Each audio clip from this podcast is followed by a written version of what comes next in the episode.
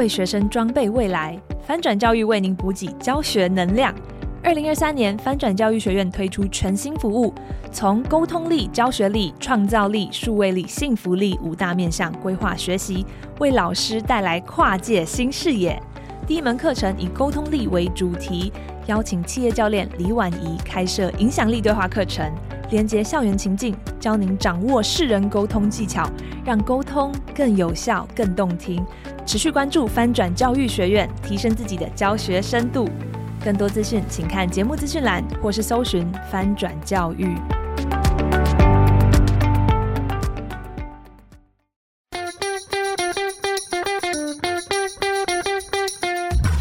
教学要给力，班级经营先搞定。学校操烦的大小事，专家达人一点你就通。欢迎收听。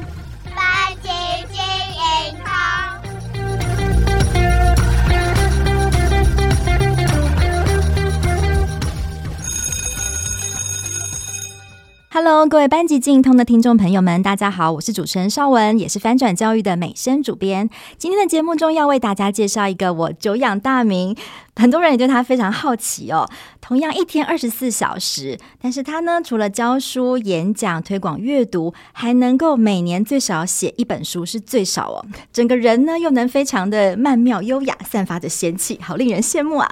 那让我们来欢迎我们今天的特别来宾，新北市丹凤高中的图书馆主任宋怡慧老师。Hello，老师好。美丽的主编，还有听众朋友们，大家好，我是怡慧。对哦，怡慧老师又出书了，但这基本上已经不是新闻了，对不对？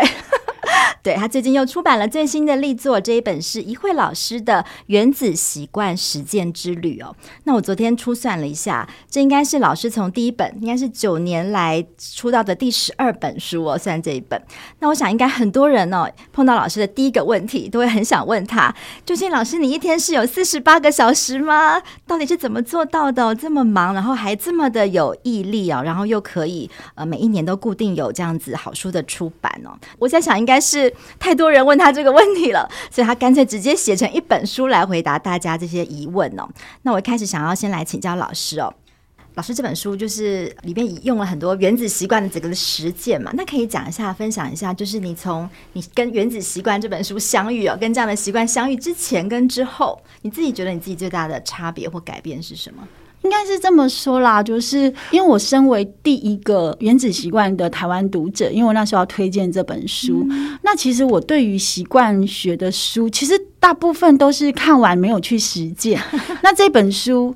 嗯，或者是使用它里面的某一个系统或法则，可没有办法整本书都做一个很系统的一个理解之后，然后变成一个行动。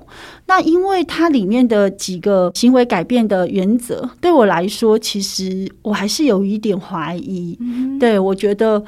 会是如此简单吗？可是 Clear 他本身确实，他就是从一个棒球选手，然后受伤，然后重新开始成为一个学习导师，那习惯的一个训练者。那这个他确实，他本身就是这样做他的日常，所以又好像不能挑战，就是一个真实生命去例行的一个行为法则。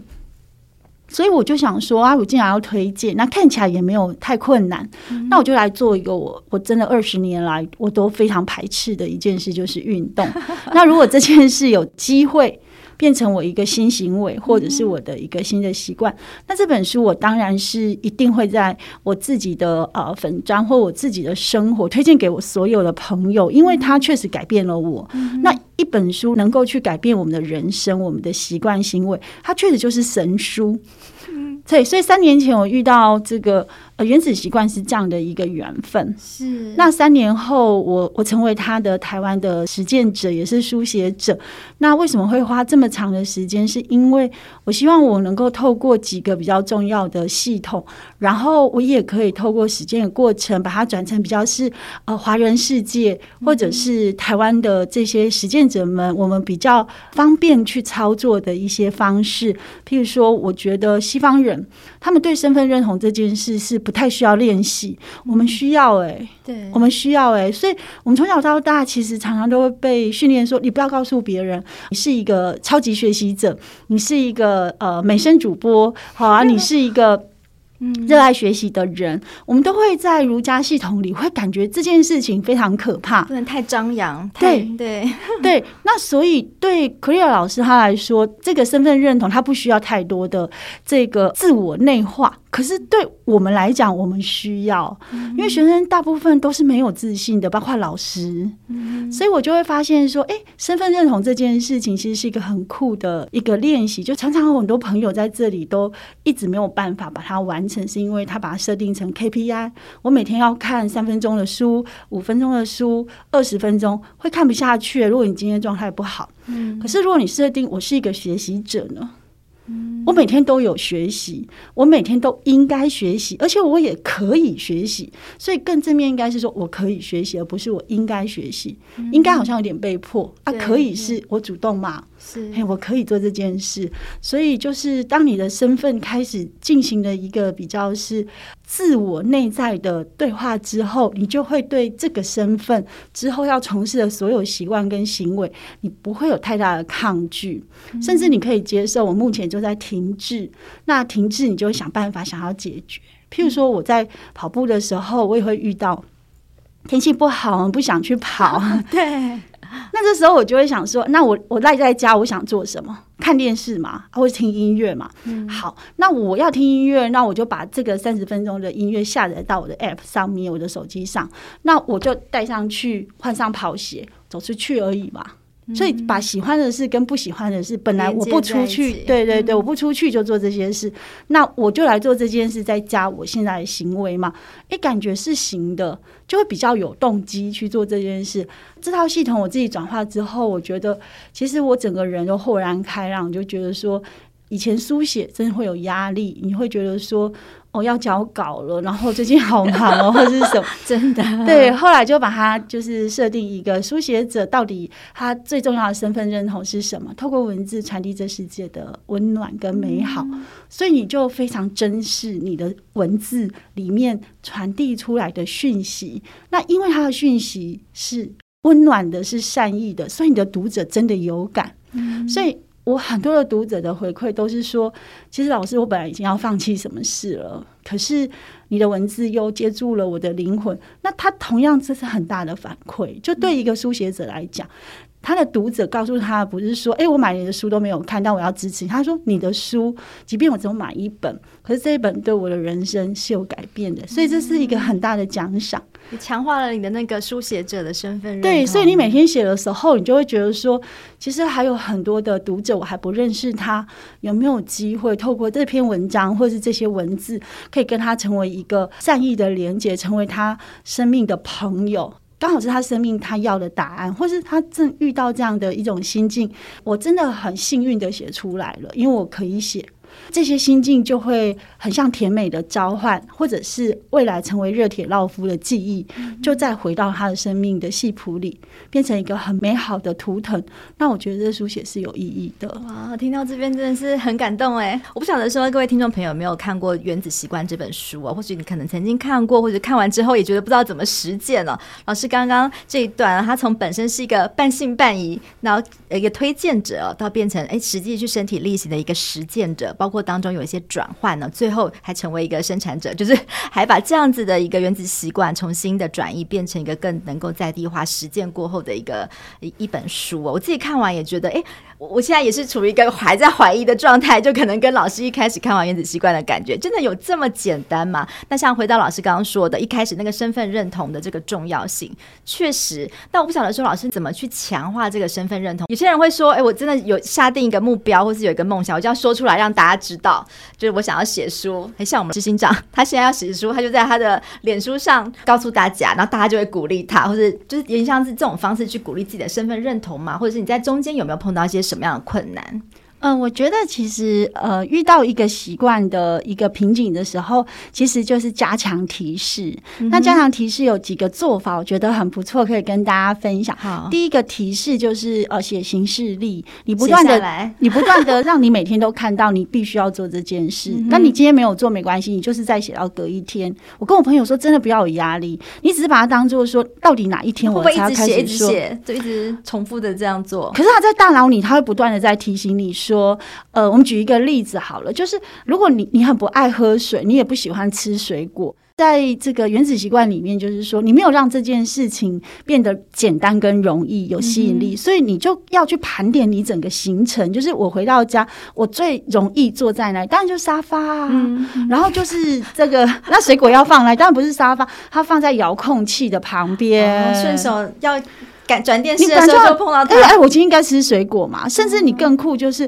你在遥控器的旁边就贴，哎，开遥控器顺便。吃水果哦，嗯，就是那种提示是告诉你说你。一定会，因为它大脑自动化这个动作，可是下一个动作还没有自动化，所以你就用便利贴的方式去提醒你自己。嗯、比如说，我提醒我自己我应该做的事情，我然后把这件事情透过新旧习惯的一个捆绑，然后我让它变得更简单。好，然后让它呃在重要跟急迫性这边我做了一个选择，所以最后我要奖励我自己。嗯、所以我并不辛苦啊，因为我最后还是回到奖励的机制，所以就又再触发了我想要再做这件事的动机，所以它这个系统是简单的，然后它也不会让你觉得厌烦，或者说哦，好多操作的步骤会让你忘记，其实也不会。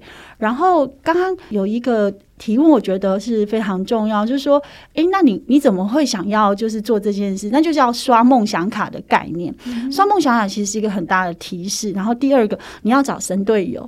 因为我们通常在建立一个新行为的时候，很需要帮忙，嗯，很需要帮忙，所以它里面有提到一个习惯契约，就是说，如果你觉得这个习惯很重要，你有个最信任的人，嗯、然后你可以跟他签这个契约，所以他每天都会很烦的问你说：“ 哎，请问你今天 有把这个公文点完了吗？”因为我们有个同事很不喜欢点公文，所以他就会每天提醒他说：“你有点公文了吗？点完公文才能回家。你点公文了吗？”他刚开始都很生气，他。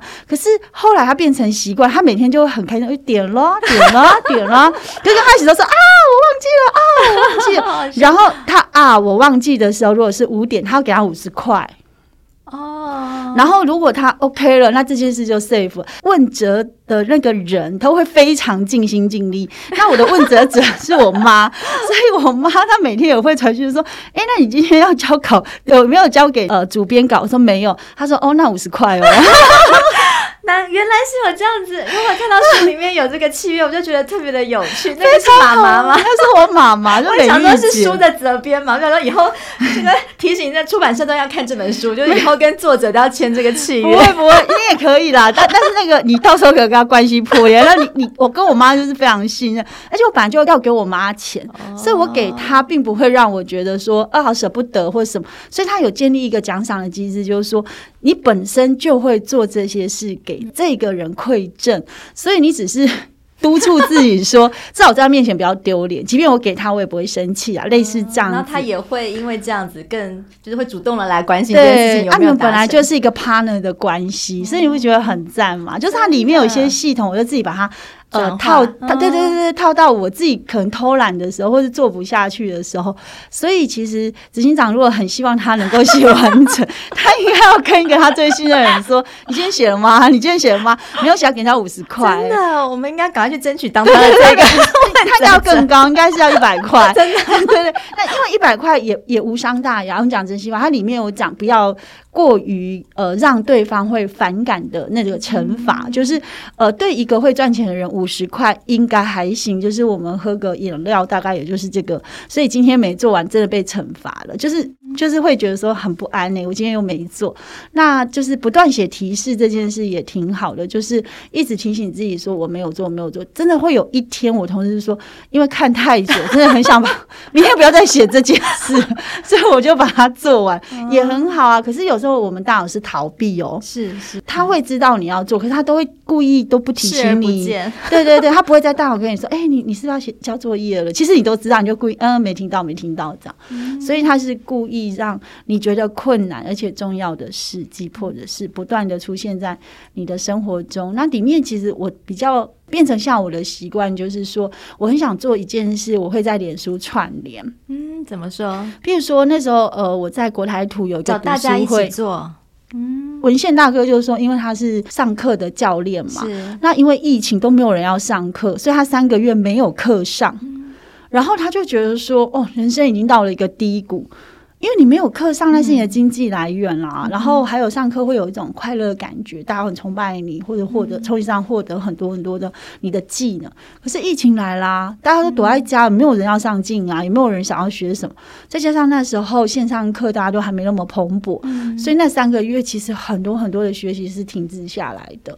然后专门靠教人学习这件事情来当教练的人，或者是当这个老师的人，就会很痛苦，因为你的经济来源不见了。嗯，还有你要上节目通告也没有了，那这件事情他就每天都很不开心，然后就觉得，哦，这个要维持多久？嗯、后来有一天，他突然觉得说，我已经三个月都这么不开心，我今天要不要来写？我今天有哪三件事是让我开心？我可不可以？信不信？我可不可以改变一下我自己的心态？嗯、因为他觉得也太久了，嗯，然后这样会觉得这人生很无趣，我就。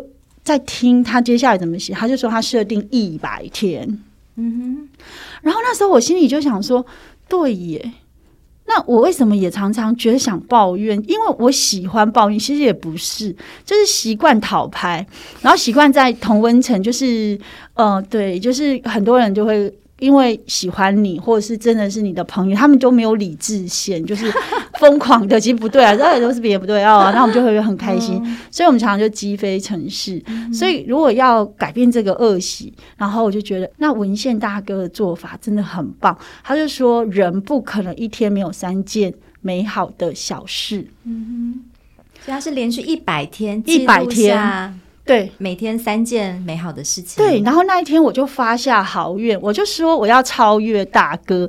有没有读者要跟我一起？这样下面就是很多加一加一，我说，哎，我已经把你们全部拍起来，从今天开始我在脸书写这件事，要把你名字都写出来。嗯、可是你知道，也因为这样。那个原子习惯里面的其中一个药师刘佑轩，他就是我们的实践者，是他很厉害诶，他就真的呃，从那时候开始他就觉得很难呢。可是他为什么要在那种氛围，好像老鼠会加一加一加一，然后他就突然有点私讯我说：“老师，我有点想不要参加。”我就说：“不可以呀，这就是一个提示啊！我们都已经跟自己说我们要写，我就说我们可以写到第一个一百天，然后放弃，因为我们的目标就是要超越宪哥。我们不是说但一百零一天就好。”多一多一天就是超越他嘛，嗯，然后至少我们一起写，所以我们就写第一天，那每天的发文都这样，第一天美好的三件事，嗯、然后。刚开始大家都流水账 条列式哦，今天我煮了好吃的东西给我小孩吃。嗯、我今天呢在路上被赞美，然后什么大家都写这样，然后我就想说，好，把它写长一点好了。嗯，好，那就慢慢的、慢慢的，很多的这个朋友啊，很久不见的朋友就会回来，哎，就是会跟我说，哎，你分享的这些事情好感人哦。举例，我会去注意早餐店。曾经有一个老板，他多算了五块钱，然后我跟我朋友一起去，嗯、然后我朋友说：“哎、欸，你为什么不跟他讲？他多算了、啊？”以后不想来了，我就说不要这样，因为他很忙，而且我们已经走到这里才想到他多算五块钱，他走回去又迟到了，不要太在意这个啦。嗯、然后他就说，如果五十块、五百块你也会这样，我就说嗯、呃，应该不会，我会再想一想，是真的五块钱而已，可以不要这样吗？不要逼我，不要逼我这样。然后呢，后来我们很久可以，因为心里会觉得说他多算就不太想去。后来有一天，我们又不小心一起就是。不知道为什么就突然走进去之后，老板就把我们点的东西就是很快做好，因为我们可能是后面几个，可是他就是把我们好像超对那个概念，就是让我们的东西先做好。之外，那时候蛋很贵，然后请我们吃两颗蛋，然后再把五块钱放在一个塑胶袋。记得他说：“老师很对不起，因为那一天我们好像有算说，因为我们每天都会记账，然后算那个钱，然后我们就觉得这个单好像有问题，所以真的对老师很抱歉。然后这样，然后我就突然。”觉得很热泪盈眶，我想说我们这很小人呢、欸，然后这么多天都不来，然后人家其实早就放在心里，然后人家还给你那两颗荷包蛋，真的很尴尬，然后又觉得。啊，真的忝为老师，怎么心胸这么狭隘？然后我就把这件事写下，就很多朋友就说超级无敌感人了。然后那早餐店在哪里？然后我就私讯他们在哪里，然后他们就去吃，给那老板鼓励，老板就更加的开心，然后增强了他未来成为一个很棒的早餐店老板，童叟无欺，这样不是更好吗？带来一个善的循环。对，然后把它写出来，然后很多人就是再继续给他捧场，然后我就会觉得说，对耶，你不要小看，你是一个 nobody，然后你写这些事。是，并不会影响谁，会耶，会来这个一百天有持续在进行吗？我们到现在都还在进行啊。哦、对，就是你刚刚说我为什么早上有一些或者晚上会写，就是因为这个一百，我们写了一年半以上了，哇，大超越了。对，完全都没有停下来，完全没有停下来。然后他们也越写越厉害到，到他们有的还会在。自己的工作里面不是都有那种期刊或者是月刊，嗯、他们的文章都有入选，是因为后来。我们到职场上都不太写了，嗯，也不太会去沉淀自己内心里面的感受，然后透过文字。那也因为我们这个起点，然后让我们那个团大有二三十位姐妹也开始阅读，嗯，因为你要写，你就要读书，看 很词穷哎，要 input 才可以写。所以你看身份认同很重要，它就是因为你要建立这个身份，所以你会开始去收集你自己没有的能力，嗯，所以不是 KPI 了，就是我想要书写美好的三。件事，可是我文笔好烂哦，怎么办？那我要充实文笔。哎、欸，我都没有东西可以跟别人分享，别人都会写京剧，我都没有京剧，要不要去看京剧的书？哎、欸，很好。然后别人都会写戏剧啊，我也都在看，为什么都不会写？就会互相模仿啦。所以他就从提示说我要做这个梦想，然后因为有那个吸引力。因为有诱因，因为大家都在做，对，嘿，然后大家都在做。啊，所以让它变简单。你可以条列式，你可以流水账，你可以随便乱写，但是就是要美好的三件事，嗯、这个 keyword 不能变。然后里面有很多朋友说，他失联的朋友都回来找他，因为他每天发文就会不断的出现在别人的脸书里，会让人家特别关注，是，是，是很棒哎。对，我没有想到哎，这个小小的动作，而且老师刚刚讲的提示哦，不只是自己给自己提示，然后可以刚还有讲说是还可以让别人来提示我们，或者找大家一起来做各种的方式，然后哎，没有想到这样持续的一个习惯的建立，让整个的善的循环跟发挥更大的效益。有哎，我觉得是。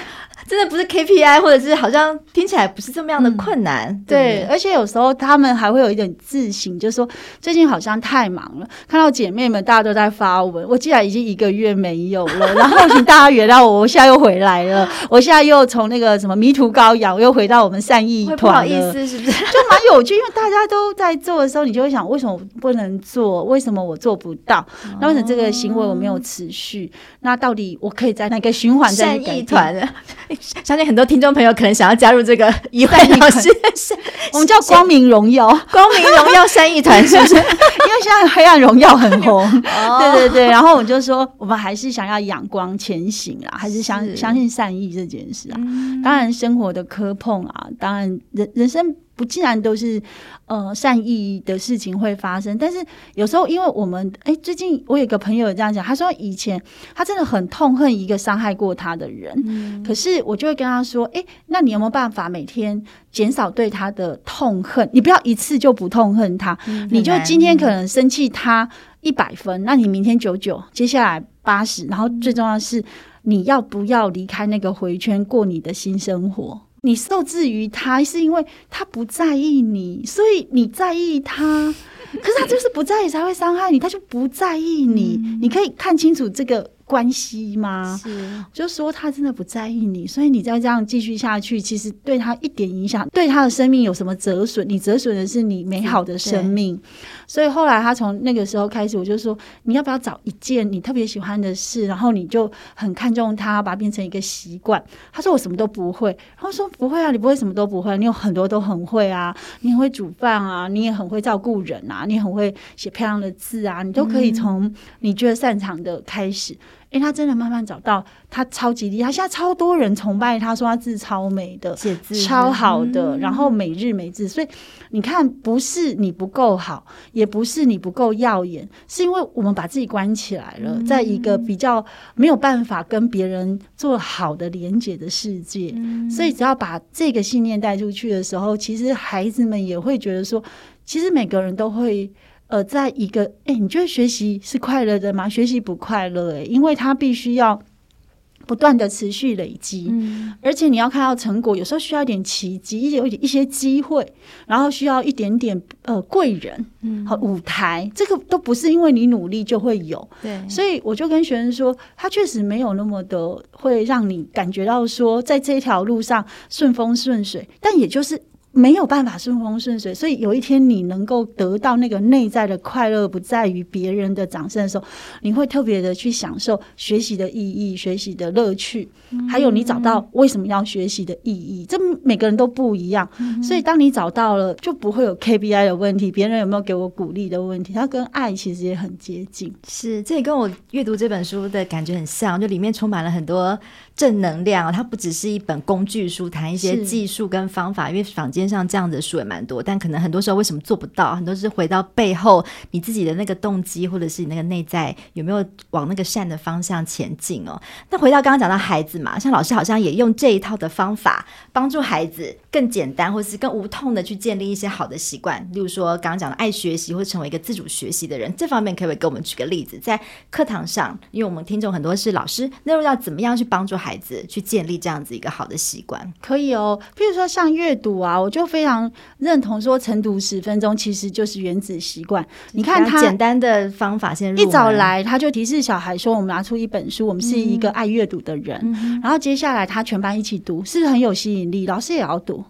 连老师都要读，是，然后接下来就十分钟嘛，不难嘛。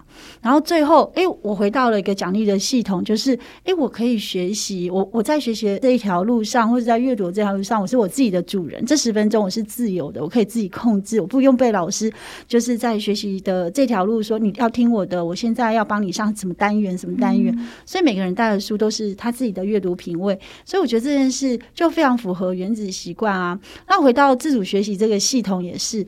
这种系统其实我会跟学生讲说，你有没有先去想“自主”这两个字？那你想不想自主？那你有没有想过，越自律才会越自主，越自律才会越自由？嗯它其实是一个因果关系。如果你没有抓准，你的提示就会做错。怎么说？好，当你会觉得说，哎、欸，我有二十四小时，然后你也没有拟定计划，你你也没有给自己呃任务，你也没有给自己一个目标，你也没有去回看说，为什么我今天的二十四小时可以处理的比昨天的二十四小时好？我用了什么策略？嗯、自主学习的一个过程中，它就是培养一个人终身学习一个非常重要的练习。是，所以当我拥有时间这件事是蛮可怕的，嗯，因为鲁迅说啊，你如果浪费时间，就是谋财害命跟。慢性自杀这两件事啊，对自己就是慢性自杀，你离死亡越来越近啊。嗯、那如果我今天跟你一起呢，我让你这段时间感觉到很浪费，我在谋财害命，因为这段时间，如果你是一个 CEO，你会创造多少的财富？对啊，你又害你离你自己的生命越来越怎样，越接近了，这件事有多么的可怕？所以我就是说，未来我们不要慢性自杀，也不要谋财害命，就是从自主学习开始。嗯、那学校给你两个小时，你有没有想说，我有哪些选项是我在自主学习时间我想要贴的标签？嗯、例如，我想要学才艺，OK，很好，所以我现在是一个多才多艺的人喽。那我要先学什么呢？嗯，对，那你要开始想，嗯。要开始去拟定一个哦，我想要学日语，好，他们都喜欢看日剧、韩剧，很好啊。那你们学习的这个辅助品，嗯，好，学习的这一些就书籍嘛。那你有没有学习的载具？嗯、嘿，你是语言嘛，所以你是不是需要平板、需要耳机？工具是什么？对，然后你是不是需要控制？你每两个小时里面二十五分钟番茄钟，好像唐凤说的，那二十五分钟是一个刚好可以进入心流，那又不会太疲倦。嗯、那二十五分钟、五分钟、二十五分钟、五分钟，你在操作的时候。刚好又是一节课，那你觉得这样的操作会不会让你更有效率啊？二十五分钟有没有在切说？因为我大概要做怎样子的，让它量化。嗯，那量化之后有没有直化？比如说我真的背了，可是我觉得很痛苦。那痛苦的本身是什么？嗯，对啊，你不是你最喜欢的事啊，怎么会感觉到痛苦呢？因为我比我自己要十个单字，那你要不要少一点呢？嗯、所以自主学习的过程，它它的奖励机制，我觉得就是回到了跟自己对话，就说，哎，我还是一个很多才多艺的人，因为两个小时同学都在睡觉，可是我却很善用这段时间，嗯、而且我可以知道我学习的方法不对，所以我开始在调整我自己，我自主嘛，嗯、所以我学习会越来越好。所以我刚开始可能只有一个，那一个是什么？因为我昨天没有睡觉，所以我把这段时间拿来补眠。我觉得也没有不好啊，你让你自己的精神变好，下一段的自主学习时间不会更好嘛？那所以看起来在浪费时间，其实也没有浪费时间啊。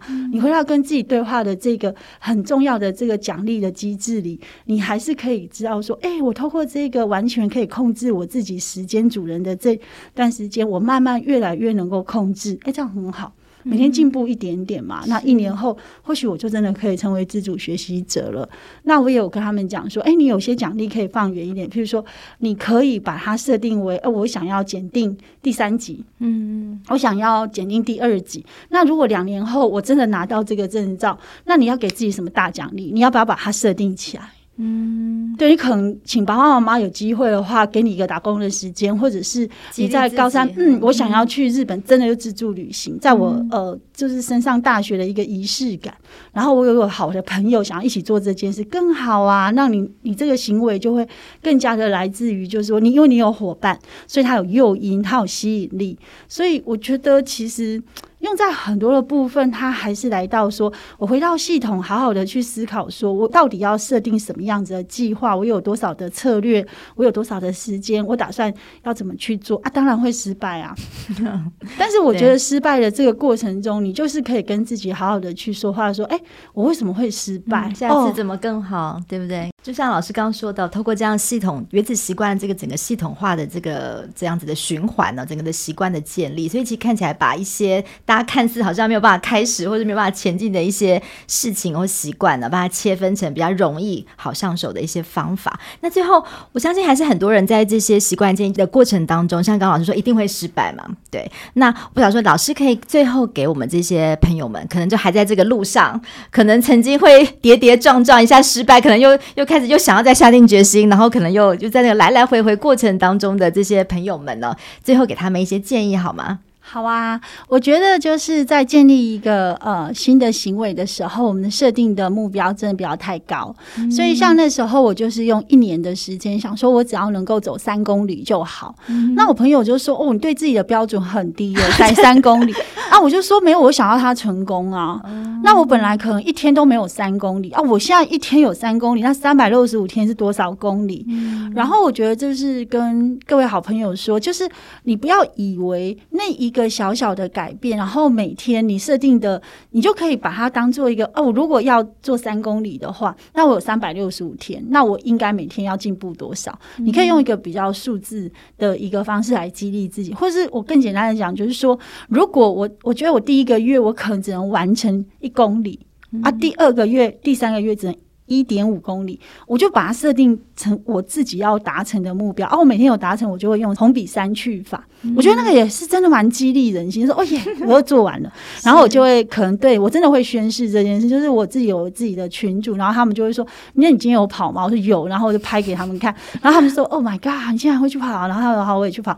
那越来越多的时候，我觉得这种呃行为的一种集体这种力量，有时候也是蛮重要的。然后第二个就是要不利于分享的你的这个习惯成功的经验。我有朋友说，哎，我一天要跑三十分钟，我说不用，你这样明天你就不会。想跑，因为你退退了，可以不要这样吗？我就说，人家原子说没有，你要你这样子，你就是每天就是先少一点，你十分钟已经很多，两分钟其实就是一个 很两分钟原则啊，就是每天先达标，先两每天两分钟，明天四分钟，这样你怎么那么贪心？我说你用一个礼拜去跑十分钟，那你不是让自己每天都有完成？嗯，啊，每天完成，大脑就会形成一个就是自动化过程，说，哎，每天都要做这些，啊，又做到，又做到，所以你。后面要接着从事，把它再继续往上加的时候，那痛苦感它就没有那么大。嗯、对对对。从先建立小小的成功开始哈，这个包括不只是老师们或听众朋友们自己在自己建立新的习惯，跨出那个舒适圈可以这样做，包括我们帮助孩子们建立新的习惯，学习的好习惯也是这样子开始哦。先帮助他们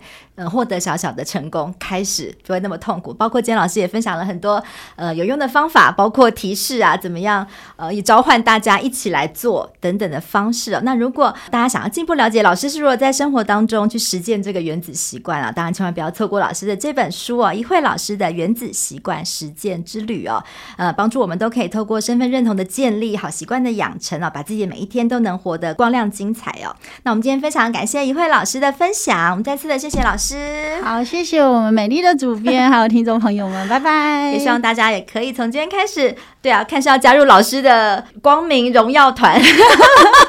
善意光明荣耀团。对，从今天开始哦，给替自己找一个就是一个好习惯开始了，第一步哦，希望之后也可以跟我们持续的做分享。在这一集节目的最后，同样跟大家分享好康的讯息，我们翻转教育学院最新推出沟通力的学程首发课程，影响力对话，带大家速读四种沟通风格，提升世人资料库，帮助老师们开口的第一句话就是有效沟通的开始。那相关的讯息都在翻转教育的网站还有资讯栏中可以看如果各位喜欢今天的这一集节目，也不要忘了帮我们在 Apple Podcast 或 Spotify 给我们五星赞一下。我们班级经营通，下次见喽。